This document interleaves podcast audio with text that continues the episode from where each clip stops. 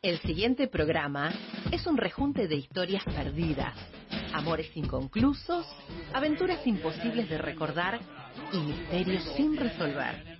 Los de atrás. Conmigo vienen, vienen los de atrás. Los de atrás vienen conmigo, vienen los de atrás. Preguntas sin respuestas de bolsillo, archivos guardados en la memoria, una constante refutación de metáforas de escritorio, una perpetua batalla contra los vendedores de ilusiones, anhelando algún milagro de barrio. Los de atrás. Yo no soy blandito, yo no me quito, tampoco me criaron con leche de polvito. Un equipo preparado para hacerte la segunda cuando en la última vuelta perdamos la sortija de la felicidad.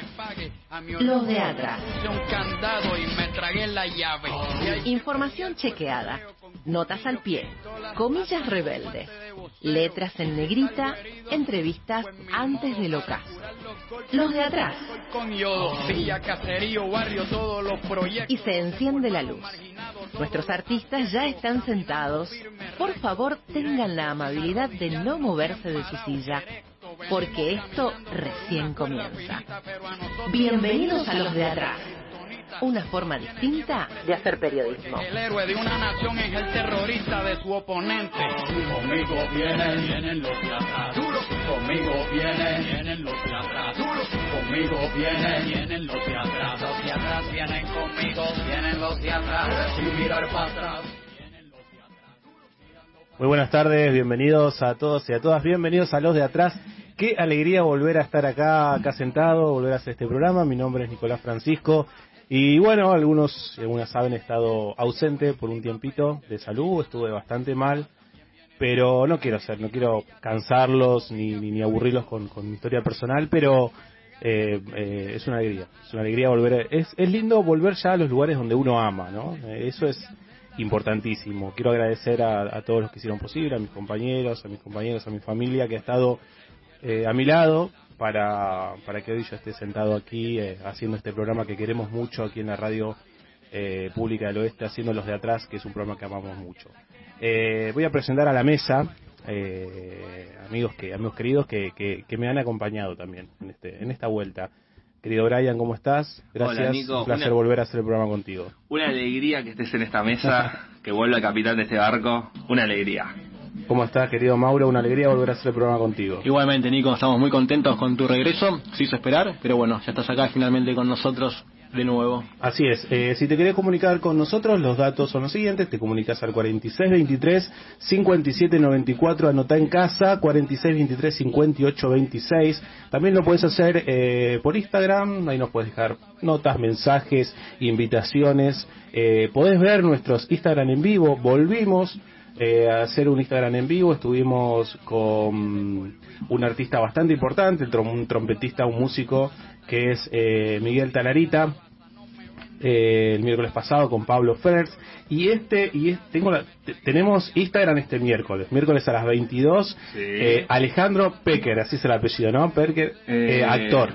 ahí está. Ahí te ahí te, ahí ahí, te ahí me van a confirmar. Quiero, quiero, pronunciar bien el apellido por favor. Ahí te digo bien. sí un gran actor argentino y está en el programa eh, de Marcelo Tinelli eh, así que bueno, se ha, eh, ha tenido la gran amabilidad de, de, de, de Packer.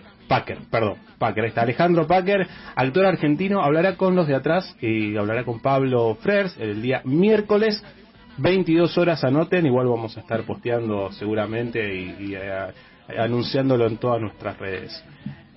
Me tocó volver en un, en un programa muy especial porque Argentina eh, está viviendo un, una situación muy especial. Eh, una situación de violencia y por eso me parece que hoy podemos podemos titularlo de un montón de maneras. Los discursos de odio creo que es el tema central de en lo que estamos viviendo y ahí la sociedad se va a dividir, va a haber grieta, van van a haber eh, diferentes posturas. La realidad es que la conclusión tiene que ser una sola, no sé si están de acuerdo, es que a la democracia hay que defenderla sobre todas las cosas. No hay nada más importante que la democracia. Después, por supuesto, hay grises. Vamos a hablar de eso. Vamos a hablar de eso. No sé si tenemos para, para ayudar a analizar esta situación a un periodista, si no ya la tenemos al aire. Todavía no. vamos a esperar un ratito más que nos podamos comunicar con él, porque queremos hablar de esto, de, de los discursos de odio, de las cosas que están pasando en nuestro, en nuestro país y que parece que no termina, ¿no? Que no, no, no salimos, que toda la situación que ha, que ha pasado con, con la vicepresidenta, pero que no es casualidad. Que no es casualidad. Que no es casualidad. Tal cual, que cada vez agudiza más, ¿no? Parece que no hay retorno a la escalada de violencia tanto verbal y ahora física, y que no, no es ajeno a, a- eh, a otros lugares, ¿no? A otros países. Es que eso es el punto más importante, ¿no? Es eh, uno podría ver el, el intento de magnicidio contra la vicepresidenta de una manera, eh, digamos, a ver, porque ha, ha habido distintos tipos de miradas sobre el tema, ¿no? Eh, de que desde el, desde el, el hecho de que está armado, desde la Mm. relativa, relativización, de que bueno, no pasó, eh, hay un montón de lecturas que se han construido. Ahora, tenemos que entender eh, la gravedad del asunto a través de lo que hubiese pasado, sí. O sea, eh, lo voy a decir, me hago cargo. Si, a- si esa bala salía, este país era un incendio. Por supuesto. Este país era un incendio, porque más allá de que eh, el peronismo, el kirchnerismo, eh, es un es un partido con sus con sus matices, hay dirigentes que que tienen un discurso encendido y que para algunos puede resultar violento, también un discurso donde se habla eh, mucho de la patria es el otro y del compañerismo, no iba a faltar sectores radicalizados que van a pedir venganza. Eso es lo más importante. O sea, eh, y que a la vez tiene un correlato con un montón de situaciones, con una radicalización de la derecha en América Latina que queda clarísimo. En Chile hoy se está debatiendo, hay un es el plebiscito de salida de la Constitución. Hoy se decide si el pueblo chileno acepta o no la Constitución que surgió al calor de un estallido social inédito, un Sí. estallido social que no te- que no tiene referentes, que no tiene una una parte negociadora. La clase política chilena tuvo que buscar una salida que es la reforma constitucional. Dejaron de lado la constitución de Pinochet, una constitución de dictadura, una constitución que tiene muchísimas falencias, y en medio de todo ese proceso tuvieron eh, la tienen eh, tienen ese ese debate esa esa polarización Eh, a ver, para decirlo así, eh, este fin de semana eh, molieron a palos al hermano del presidente de Chile, eh, de Gabriel Boric. O sea, estamos hablando del hermano del presidente eh, de, de Chile, ¿no? En una situación, hoy un gobierno de izquierda inédito en Colombia tiene que estar cuando hay discursos con eh, tienen que hablar con chaleco con chalecos con escudos antibalas delante estamos hablando en Brasil de una de un establishment una parte del establishment que dice que si Lula eh, gana la elección pueden ir a un golpe de estado estamos hablando de un gobierno de Bolsonaro eh, que tienen como como retórica la violencia y no nos podemos hacer los desentendidos porque acá también acá también hay dirigentes que hablan desde, desde la violencia. Hay eh, dirigentes que desde el momento cero dijeron, no, bueno, esto es un, un hecho individual, un loquito suelto, y la verdad no es así. Esa creo que es la más fácil, que es un hecho individual, el- la teoría del lobo solitario.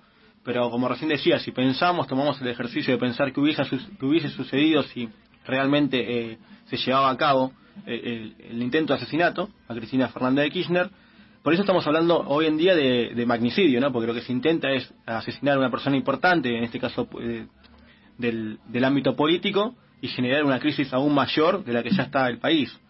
Así que por eso minimizarlo me parece raro. Eh, creo que es bastante correcto hablar de magnicidio o intento de magnicidio. Pero bueno, la duda está sembrada de distintos sectores, de distintos referentes políticos, inclusive gente que ocupa puestos en la Cámara de Diputados o en senadores. Así que no. Parece que cada semana este país tiene una noticia cada vez más grave. Sí, a mí, me, a mí me sorprende de los esos rincones donde sale el discurso de odio, ¿no? Me parece que yo entiendo el, el- entiendo la, la hipocresía y aquí también un poco cuando venía pensando cuando eh, empezamos a, a- a diagramar este programa y a pensar este programa tenía ganas de hablar de la de la comunicación y de la verdad. Estudiamos periodismo, somos periodistas, somos comunicadores, se nos enseña que sobre todo decir la verdad, a chequear esa información. Después, eh, en el camino, unos elegirán qué, de qué forma comunican o dicen la verdad, o están de un lado o del otro. Eso está bien, es parte de las reglas del juego. Pero la irresponsabilidad de decir cosas como eh, pena de muerte, eh, odio, se me ocurren un montón Son de ellos frases. o nosotros. Son ellos o nosotros. Hay que frenarla de alguna manera. Hay que frenar de alguna manera. Bueno, hay- no, nos ponemos a recordar estas frases y entonces empezamos a entender cómo se va con- se va construyendo todo este tejido este tejido social y después pasa lo que pasa y después vienen los mea culpas. A mí me emocionó mucho eh, ver la plaza llena, ¿no? Y no era un feriado como catalogaron algunos este el feriado peronista, no, feriado pero me emocionó mucho ver ver esas banderas, ver esa gente, ver esas personas que están ahí eh, reclamando algo que tiene que ser el común denominador de todos, que es eh, defender la democracia. Después, después los grises políticos, después las chicanas, que el tema de las chicanas viene de, vienen de, de los dos lados, ¿eh? Chicanas hay de los dos lados. Totalmente. No, parece que la política argentina, me- sí, estamos, estamos volviendo un poco a los 90, ¿no? Esto de la farándula, mezclar el tema chicana, no, eso no es la política que, que por lo menos a, a mí no me gusta. Igualmente creo, yo no sé ustedes, eh, el, el haber decretado feriado a última hora del jueves de Alberto fue polémico, ¿no? Sí, a ver, uno a simple vista puede decir que sí, que es polémico el hecho del feriado por una cuestión de que, nada, fue bastante intempestivo. Uno también se pone a pensar, hacer el- ejercicio contrafáctico de, y si hubiese sido un día hábil y la tenías la plaza llena igual, o sea, iba a ser quizás más problemático para la, para la gente que, que necesitara ir a trabajar, eh, y bueno, digamos, eh, pasó eso, ¿no? A ver, un poco me pongo un caso personal, a ver, a mí me tocaba ir a la oficina y Mm. no, me dijeron, no, bueno, quédate en casa, labura de ahí, eh, por esa cuestión, ¿no? Eh, a eso refiero, quizás el tema del feriado fue más por una cuestión práctica que por una cuestión de, bueno, fin de semana largo, ponele. Bueno, tenemos en línea a, a un periodista que yo quiero mucho y admiro, que lo sigo mucho y que nos va a ayudar a entender un poco esto habíamos planteado al comienzo del programa, que es los discursos del odio, entre otras cosas. Te doy la bienvenida, querido Alejandro Pueblas, periodista de Crónica TV y eh, un gran amigo de, de acá de los de atrás. ¿Cómo estás? Hola, ¿cómo les va chicos? Bueno, primero, muy buenas tardes. Gracias, gracias por el llamado. Eh, y ahí, bueno, mientras hablaban, escuché un poco sobre, sobre el discurso del odio y demás. Eh, y ya, ya para arrancar, tuve, tuve la suerte de entrevistar a un montón de personas en la puerta de la casa de Cristina, en Plaza de Mayo, eh, en la 9 de julio. Y justamente estamos en un medio, ¿sabes que Escuché mucho repudio a los medios eh, de comunicación, como que le echaban la culpa a los medios de comunicación. Eh, pero mucha gente también se olvida de, y me puse a analizar y a buscar, y perdonen que arranque así porque justo se me vino esto a la cabeza. Dale, no. Eh, me puse a analizar y a buscar también cómo diferentes personajes políticos eh, usan la red social para eh, fomentar también todo lo que se fue fomentando. Eh, y ahí eh, sacaría de lado los medios. Si bien los medios, obviamente, todos lo sabemos, eh, en su momento C5 informaba un lado, TN informaba para el otro, estaba la grieta bien marcada. Hoy día también la red social permite que cualquier persona, no solamente un medio, eh, fomente. Hay muchos eh, freelance y demás que tienen cuentas eh, virales tanto en Twitter como en Instagram, como en diferentes cuentas que eh, muchas veces se transgiversa la información y personas acceden a esa información como la única. Entonces justo justo que decían de- del discurso del odio me venía eso a la cabeza. Tal cual. Eh, estamos, me parece, vos lo ves, en la, eh, conoces el termómetro también social porque estás en la calle, hablas con, con diferentes personas. Estamos en una sociedad más violenta. Desde que arrancamos, eh, cada vez la- esa, esa violencia se, se ha, eh, se ha, ha crecido mucho más. Sin duda, sin duda. Eh, a nivel personal, eh, por el- yo trabajo en Crónica, han visto los móviles de Crónica. Bueno, hoy día una persona X no le tiene miedo a una cámara, por ejemplo, eh, y lo ven en las cámaras de seguridad de gente robando, matando, disparando, haciendo cosas, sin importar que hay una cámara de seguridad. eh, sin dudas que hay una sociedad mucho más violenta y que no le importa eh, que alguien lo esté filmando, que alguien lo mire ni nada. Actúan meramente por, por inercia, por costumbre, sin importar eh, si están siendo filmados, no le tienen miedo a una cámara, no nada. Eh. La violencia en- generalizada es, obviamente, en estos últimos años aumentó un montón. Uno no, no entiende por qué, pero sí que se ha ido de las manos, obvio. Alejandro, ¿qué tal? Te saluda Mauro La Rosa. Y te quería preguntar, en cuanto a tu trabajo como en el móvil de Crónica, eh, ¿se suele ver esto que vos estás eh, remarcando, que la gente intenta acercarse más a la cámara para insultar, para destilar odio, para quejarse, como pasó en el caso de justamente de, Fernando Sabac Montiel, ¿no? que apareció justamente en, en- en el móvil de Crónica varias veces? Eh, Mauro, sí, sí. Eh, ¿Cómo te va? Gracias eh, por la pregunta. Eh, sí, obviamente. Mucha gente no quiere salir, obviamente, cuando no tiene argumentos, pero por ahí la que tiene argumentos y decide eh, fomentar o decir algo, eh, muchas veces cuando estás esperando que te den aire, vienen y te dicen, che, yo quiero que me entrevistes, yo quiero que hables conmigo, eh, o sin conocer a las personas. Me ha pasado la puerta de la casa de Cristina que ha, ha venido mucha gente a decir, che, yo quiero decir algo, y otra que te acercás y no quieren hablar. Eh, pero pero sí, eh, siempre que ven una cámara, la mayoría de los que insultan, por lo general te agarran el micrófono de arrebato, insultan y siguen corriendo. Eh, las personas que por ahí tienen algo de idea o, deciden charlar de alguna manera u otra, eh, ahí sí, por ahí podés frenar y tiene que algún otro fundamento como para empezar. El, caso de este muchacho, eh, eh, que salió dos veces al azar, pero mirando varias veces el video no fue, eh, digamos, eh, no fue circunstancial. Esta persona buscó salir en cámara. Fíjense que cuando a mí me toca entrevistarlo en Tigre, eh, de mi parte, el muchacho ya vio que estaba entrevistando a otra persona y, y se detuvo para ser, digamos, entrevistado. No es que esquivó como la mayoría de las personas.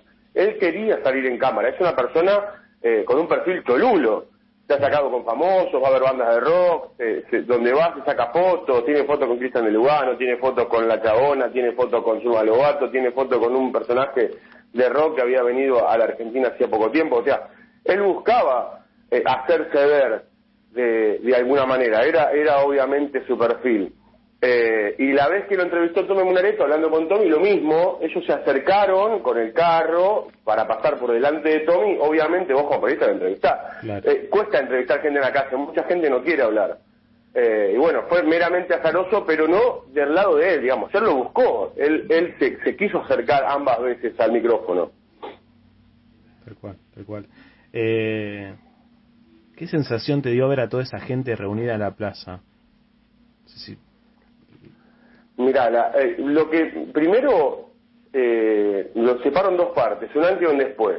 Me dio piel de gallina la primera convocatoria en la puerta de la casa de Cristina el día que estaban las vallas y que se armó todo el revuelo y demás. Sí, Sinceramente no esperaba tanta gente.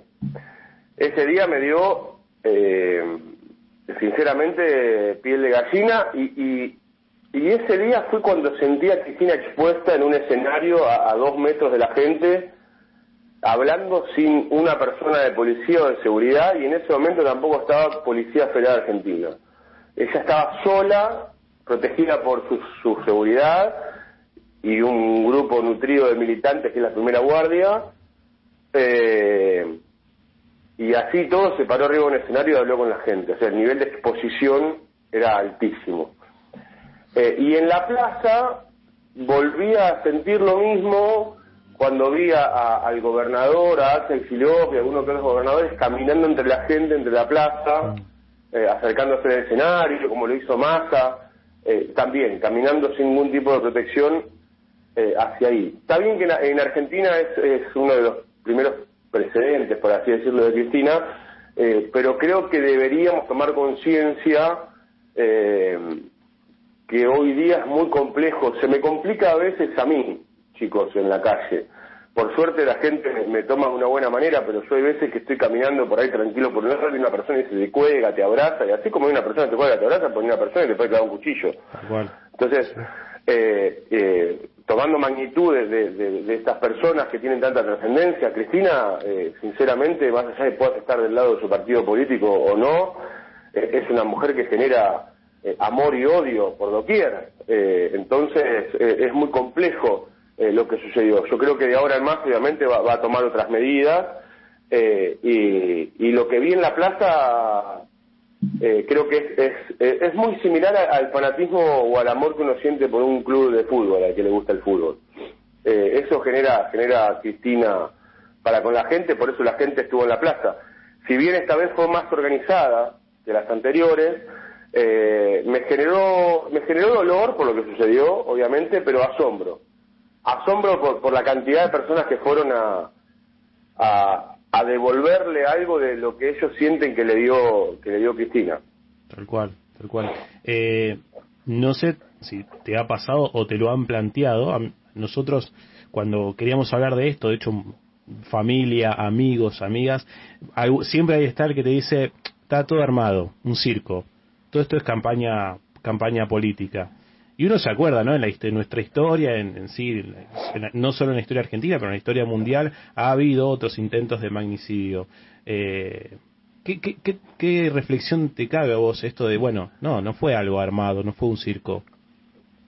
Yo, eh, sí, yo creo que no fue armado, no creo que se arme algo así, más porque esta persona gatilla dos veces por ahí se gatillaba una y, salía corriendo, pero pero hubo dos intentos de, disparo. Eso, el, ruido de la gatillada es eso te da piel de gallina. Y segundo, yo creo, eh, personal, pero muy pensamiento personal, si hubiese estado armado, yo creo que le hubiesen sacado más rédito de que le han sacado. Yo creo que hubiese salido Cristina al balcón en Plaza de Mayo a hablar con la gente, eh, creo que hubiese sido el, después se hubiese manejado de otra manera. Creo yo que si hubiese sido para sacar rédito, se hubiese manejado el después de otra manera. Cristina prácticamente después de lo que sucedió eh, no, no prestó declaraciones, no se mostró con la gente, nada, se guardó, porque en verdad está choqueada y con yo pude hablar eh, con Mario Seco, intendente de Ensenada, por una cercanía con la, con la ciudad de La Plata, y estoy hablando con Espinosa, eh, estuvieron muy cercanos a ellos y, bueno, tuve la conexión y, sinceramente, por lo que me han contado, ojo, allegados, que tuve la suerte de hablar porque los entrevisté más, eh, me hablan de que estaban consternadas, que cuando vio la imagen de lo que sucedió, eh, nada, se replanteó varias cosas. Eso de, de un sector. Obviamente el, otro relato cuenta que todo mentira, ahora apareció una foto falsa de que este hombre antes estaba con Cristina. Eh, pero no, yo creo, yo creo que esta persona se manejó sola y creo que, que no lo usaron como una campaña política. Creería que, que lo usaron, o sea que fue un hecho desafortunado. Está bien. Bueno, nosotros tenemos, digo, la misma sensación, lo hemos analizado, me parece que, como decís, armar algo así es, es muy extraño. Pasó, obviamente, eh, este personaje no era un, sicario, no era alguien preparado militarmente, pero sí era, eh, me gustó mucho una frase que utilizó ayer Pablo Meliquio, que estuvo, que estuvo en Crónica, un tipo que fue parido desde el discurso del odio, ¿no? Y digo, así puede haber muchos. Al principio, eh, Alejandro, analizábamos esto de, de, los medios, que muchos son, eh, muchos son muchos producen estos discursos de odio que al fin y al cabo después terminan terminan formando opinión y hasta actitudes eh, y, la, y la responsabilidad que tiene todo el periodismo eh, a la hora de comunicar la verdad, me parece, ¿no? Eh, y después, bueno, cada uno elige su lugar y elige cómo transmitir eso. Pero me parece que hay una gran irresponsabilidad en algunos, en algunos medios cuando se toca este tema, sin pensar tal vez, o sí, o sí, permítanme esa ingenuidad, las, pensar en las consecuencias. Eso es generalizado y ha pasado toda la vida, tanto en el periodismo como en otros ámbitos. Cuando estaba Macri, todos odiaban a Macri y C5N fomentaba el odio hacia Macri y que el dólar estaba a 30 y hubo, no sé si se acuerdan la marcha que hubo en la plaza, con disparos, con gente herida y demás, que casi ingresan al Congreso a romper todo porque se, aparentemente porque el dólar se iba a 30, más lo que se definía en la Cámara era el fin del mundo. Eh, y esta vez y ahora como está el otro gobierno de turno, como está Alberto Fernández y demás, obviamente los otros medios, hay que nombrarlos, ¿eh? porque son los medios partidarios, seguramente, Clarín, por ahí La Nación y un poco de lo que pueda llegar a ser eh, todo, todo ese grupo, obviamente que va, va contra el otro bando. Es, es muy similar a, a lo que estamos viviendo, por llevarlo a lo más popular, un, un Boca River, eh, un Real Madrid-Barcelona. Cuando tiene el poder uno, los otros le tiran con artillería pesada y cuando tiene el poder otro, los, otros toman con artillería pesada. Ahora, ¿quién queda en el medio de todo esto? Las víctimas eh, es la gente, es la que queda en el medio y quien, quien elige creer una cosa o la otra. Mira, hay una, hay una frase que me quedó que, que, que, que también eh, se ha dicho en muchas iglesias y demás, es muy similar a la fe lo que uno ve a veces en los medios. Y hay una frase que dice, benditos en aquellos que creen sin ver. Es un poco así, porque lo, lo que te muestran es lo que vos tenés fe de que querés creer de, de lo que te quieren mostrar. Pero después no, eh, la realidad puede llegar a ser otra. Por eso hay que, hay que, para mí, más allá de echarle la responsabilidad a los medios de comunicación, también tiene que tener responsabilidad el usuario. Mire, si yo me compro una máquina de cortar pasto y la uso como dice el manual, no va a pasar nada, obviamente voy a cortar el pasto. Ahora, si yo agarro una máquina de cortar pasto, la uso al revés y quiero meter la mano, me la va a cortar la mano. Porque estoy usando un mal uso también de la máquina de cortar pasto. Entonces es un poco responsabilidad de, de ambas partes. No considero que sea solamente responsabilidad de los medios de comunicación o de los comunicadores. Que, obviamente, lo vuelvo a decir, hay gente que se dedica a tirar para un lado ciegamente y a tirar para otro lado ciegamente pero también depende mucho de la persona que decide escuchar a uno o a otro o creer a uno y a otro y no por su propio medio buscar la información. No sé cómo ustedes cómo buscan las noticias. Leen solamente una infobae, que es por ahí la que uno usa para sacar rápido, no. Si vas a informar una noticia al aire, te lees cuatro, cinco, seis, siete, ocho medios y vas viendo algunas diferencias entre una información y la otra y decidís dar una. Vos armás tu propio eh, tu propio relato de lo, de lo que por ahí te pudiste informar. Yo también lo veo un poco así. Hola Alejandro, ¿cómo andas? Brian te habla. Eh, te quería preguntar por el ahora, lo que viene. ¿Cómo, cómo pensás que, sigue toda esta situación después de, de, esto, no? Bueno, acá eh, esto va a seguir eh, en boca de todos mientras dé rating. Eso también es la verdad. Mientras ustedes les sirva como programa, mientras sirva en Crónica, mientras sirva en TN, en La Nación, se va a seguir hablando. Se hablará tres días más hasta que dentro de cuatro días, eh, no sé, se prenda fuego un edificio en Capital o, choquen dos... Es como todo, ¿no? Ahora arranca el Mundial y esto va a seguir como, como siempre. Todo sigue. Todo sigue. Va a seguir, seguramente cambien algunas medidas de seguridad, pero va a seguir y ahora nos vamos a ir enterando y a poquito vamos a ir teniendo noticias como que ahora perdieron datos de la información del celular. Así es. Después, en unos días vamos a tener seguramente que este muchacho con un abogado va a declarar y, se va a ir informando de lo que va sucediendo. Va a ser una mini novela, va a ser una serie de Netflix, pero pero calculo que no no va a suceder nada más. Eh, como como ha sucedido en la mayoría de los hechos, ¿no? Tiene una explosión, eh, tiene un durante y después se va a ir eh, terminando hasta que en algún momento esta persona seguramente vaya a juicio. Eh, por lo que estuve averiguando, salvo cómo lleven el caso, tampoco la pena va a ser muy, eh, puede ser muy alta. Entonces, eh, eso también llama la atención. Si fue mala fortuna de que las balas no estén donde tenían que estar y demás. Obviamente que Cristina ya lo anunció su abogado, lo dijo que va a ser querellante en la causa, eh, que eso le va a complicar la situación obviamente a esta persona, eh, pero después va a ser una novela, día a día va a ser una novela. Así es. Mil gracias, eh, Alejandro. Un placer hablar hablar con vos. Eh, nos encantan tus móviles. Eh, estás con la gente, la gente te, te quiere, te reconoce, eh, te busca y bueno, eso eso es habla de, de- tu persona y de tu forma de preparar y de ver y de sentir el periodismo. Así que yo celebro eso. Eh, bueno, muchas gracias, muchas gracias por su palabra. Eh, amo estar cerca de la gente, digo esto cortito porque aprendo mucho y también yo vengo de ahí, vengo vengo de ese lugar y, y me gusta eh, me gusta volver a esos lugares y también estar cerca y tratar de, ayudar siempre. Así que bueno, les mando un abrazo, la verdad que me ha sentido muy cálido y bueno, cuando quieran estoy a disposición. Muchas gracias. Muchas gracias.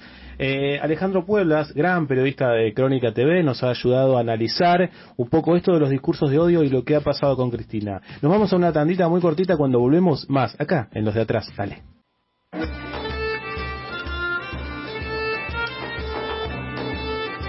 Ladran, Sancho, señal que cabalgamos.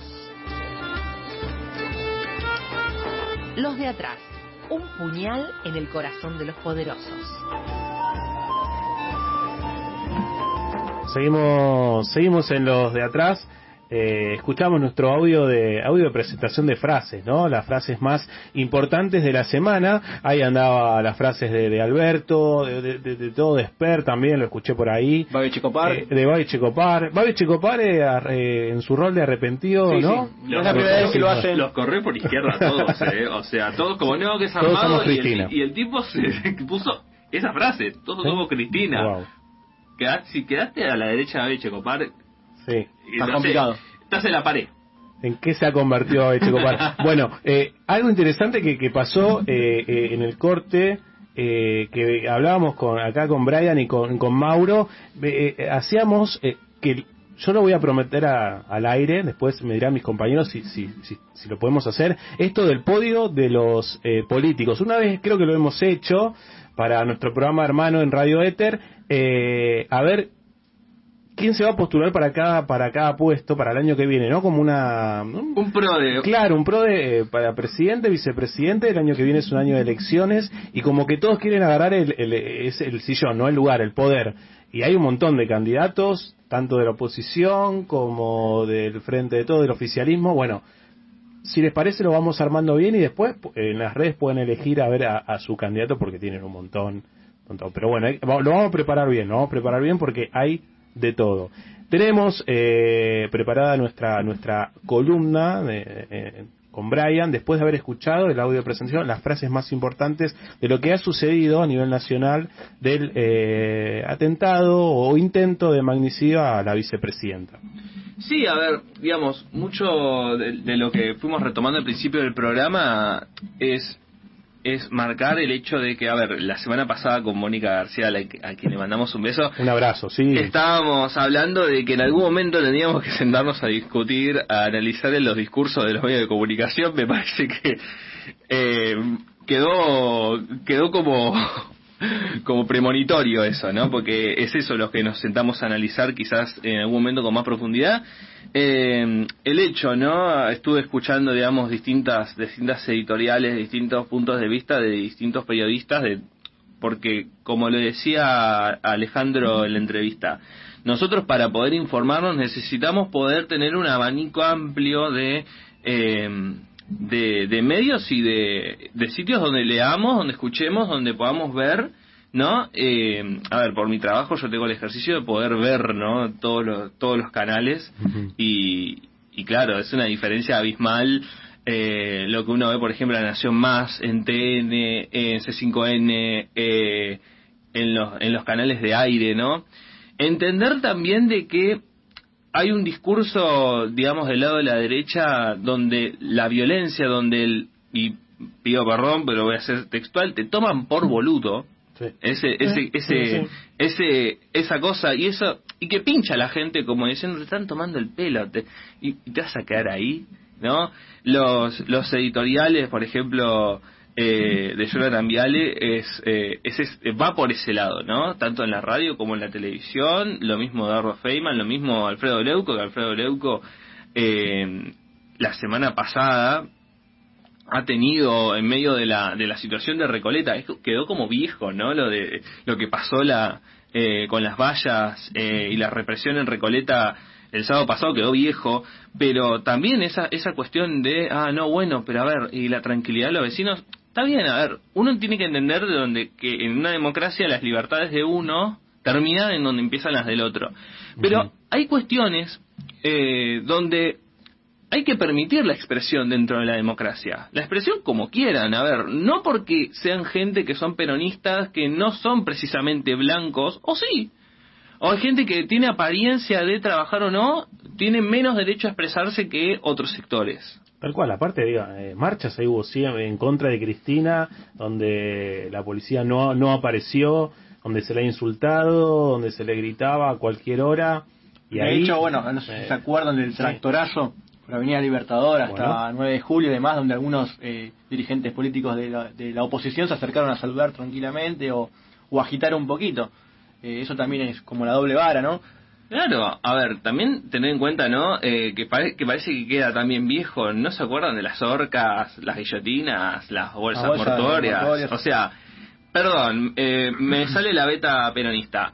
Eh, eh, el antiperonismo siempre ha tenido esa, esa forma de comunicarse, ¿no? Desde el vivo al cáncer hasta acá es Bueno. siempre una cuestión de, de, de una violencia discursiva marcada, ¿no? A ver, no estamos diciendo que los peronistas eh, son santos, pero una cuestión de que, bueno, a ver, se manifiestan contra Cristina, contra el gobierno y necesariamente tiene que haber violencia, necesariamente tiene que haber una horca, una, una guillotina, en donde la solución es eliminarlos.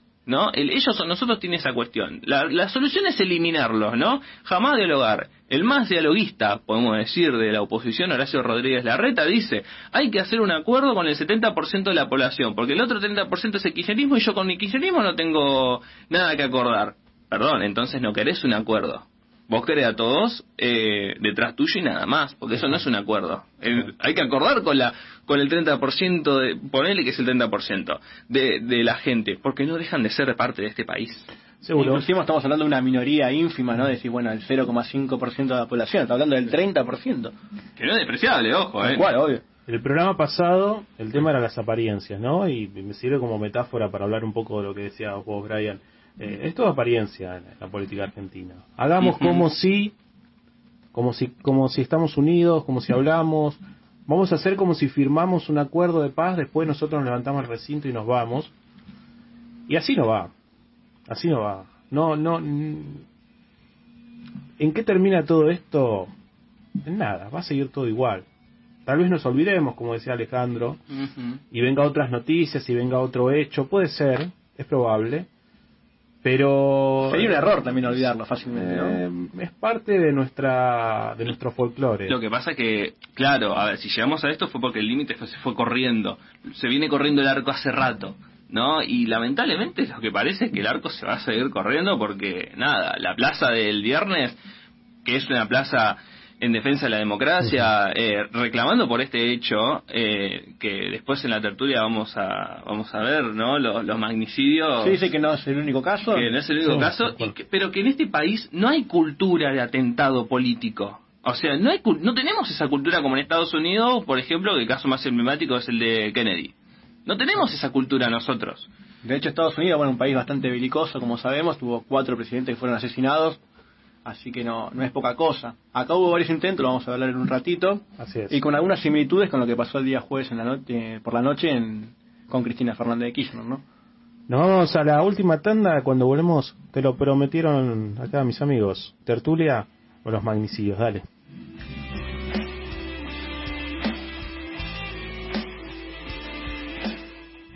Seguimos en los de atrás, último bloque. Eh, acordate que te puedes comunicar a la radio al 46 23 57 94, 46 23 58 26. Lo puedes hacer también en nuestras redes en Instagram. Estamos como Los de Atrás Radio. Es, acordate que es Los va con X.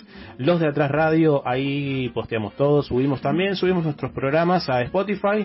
Así que eh, eso también lo, lo compartimos. Están todos los programas de que arrancamos hasta el día de hoy en este momento que les estoy hablando.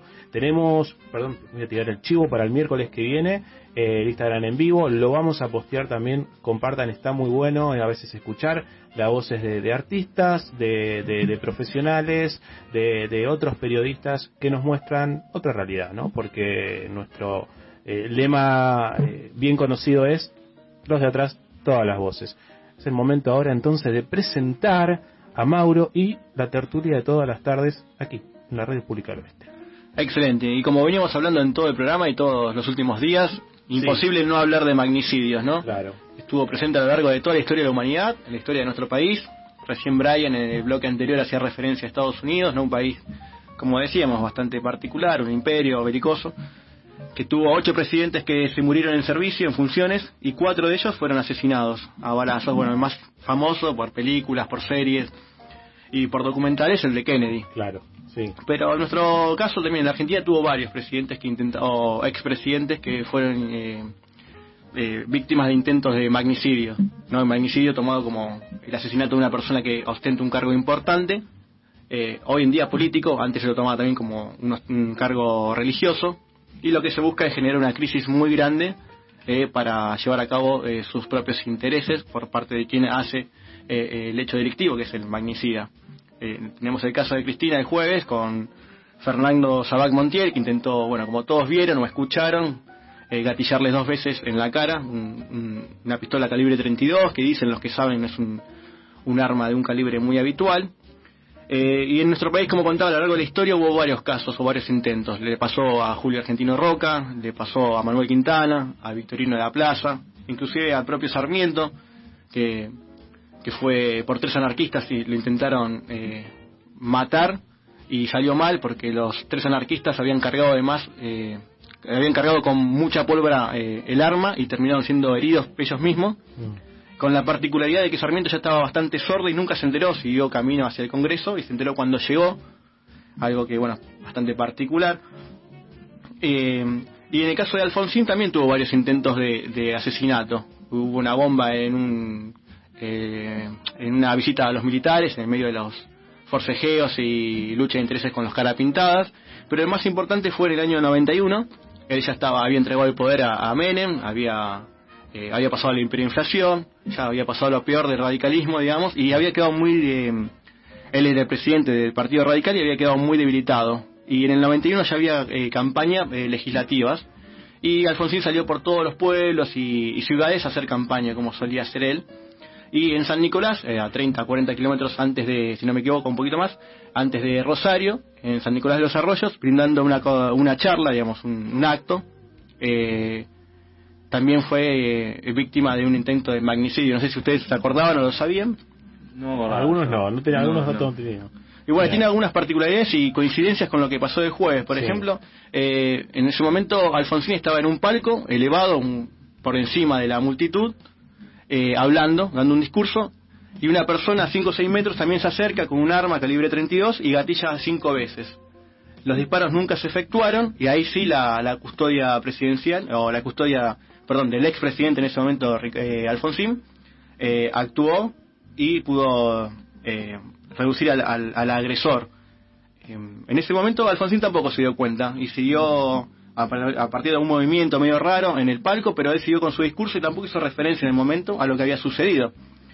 esto hago referencia porque muchos habló de que Cristina siguió como si nada, levantó el libro y se fue caminando, nadie se dio cuenta. Bueno, en el año 91 eh, el agresor se llamaba Ismael Abdala, era un ex gendarme, en ese momento tenía 29 años y luego fue enjuiciado, pero no se lo pudo declarar culpable porque fue eh, declarado en realidad inocente por insanía mental. Terminó ah. siendo algo que puede suceder ahora, no sabemos cómo va a eh, evolucionar la causa de, Las pericias psicológicas por lo menos dieron de que está en condiciones de declarar. Está ubicado en tiempo y espacio y además se gatilla más de una vez. Digo, era, Fue consciente, el plan lo armó.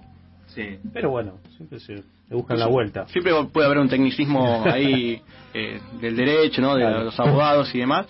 Y esta persona, bueno, terminó siendo internada en un psiquiátrico, estuvo varios años. En algún momento llamó a la hija de Alfonsín para pedirle disculpas, así que lo volvieron a denunciar. Y lo más trágico es que mm, se terminó suicidando en el internado. Eh, este intento de, de asesinato, ¿no? De, de Alfonsín y quedó ahí, como que... Claro. Es que también hay un intento, o sea, hay un intento magnicidio que, digamos, muchos lo, pasamos por alto porque obviamente tuvo muchísimas otras víctimas, mm. ¿no? Sí, bueno, eso es... Que justo me parece que le estabas por decir. Sí, sí, estamos hablando, que calculo que te referís al bombardeo de la Plaza de Mayo en el 55 a Perón, eso también es otro intento de magnicidio con 355 víctimas fatales, la mayoría civiles, niños, eh, por parte de alguna una parte de la Fuerza Armada. A mí me, me, sorprende, me sorprende muchas cosas, pero como que uno, uno se, va, y está mal, está mal, va naturalizando la, violencia o las cosas. Pero sobre todo, esto de la culpa, ¿quién la tiene? no eh, me, me, me, encontré con personas que me decían, y la culpa la tiene Cristina, que anda saludando a la gente.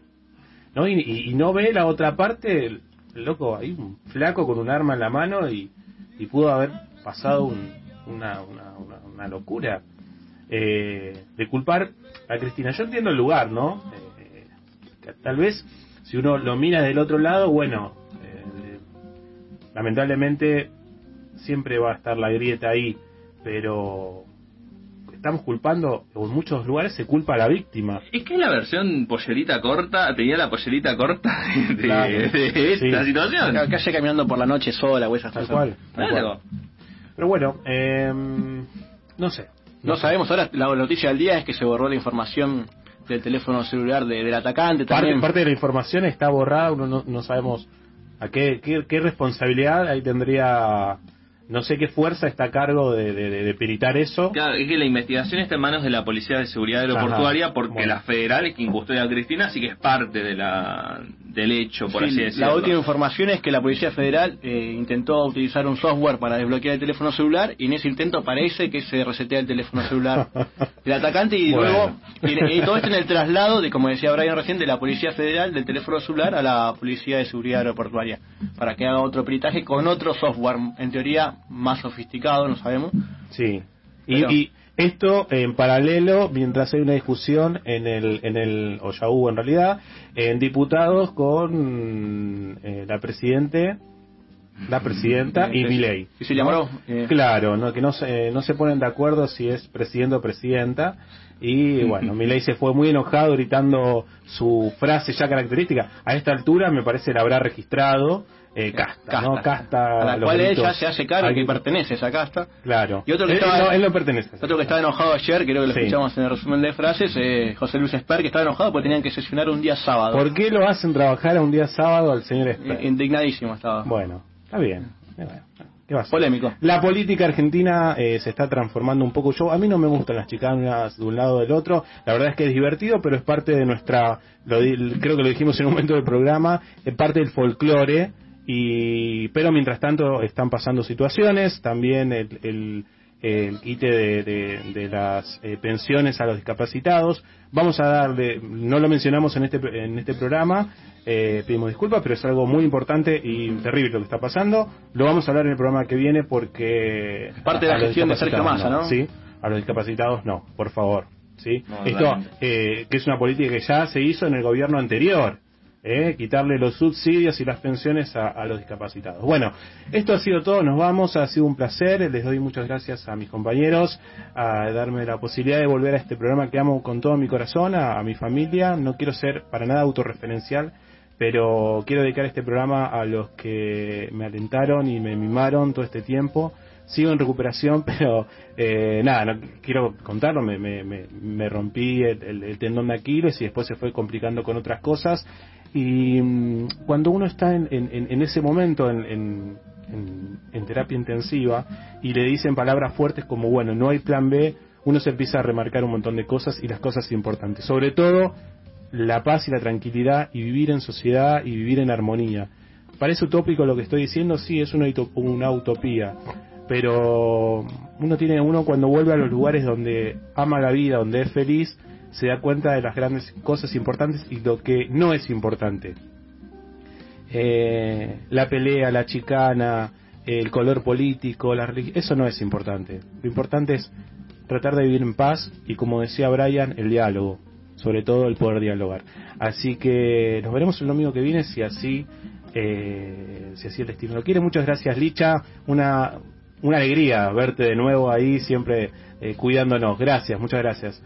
Gracias Brian, gracias Mauro, nos vemos el domingo que viene. Así es. No, el domingo que Bien, viene. es esto que es los de atrás. Buenas tardes.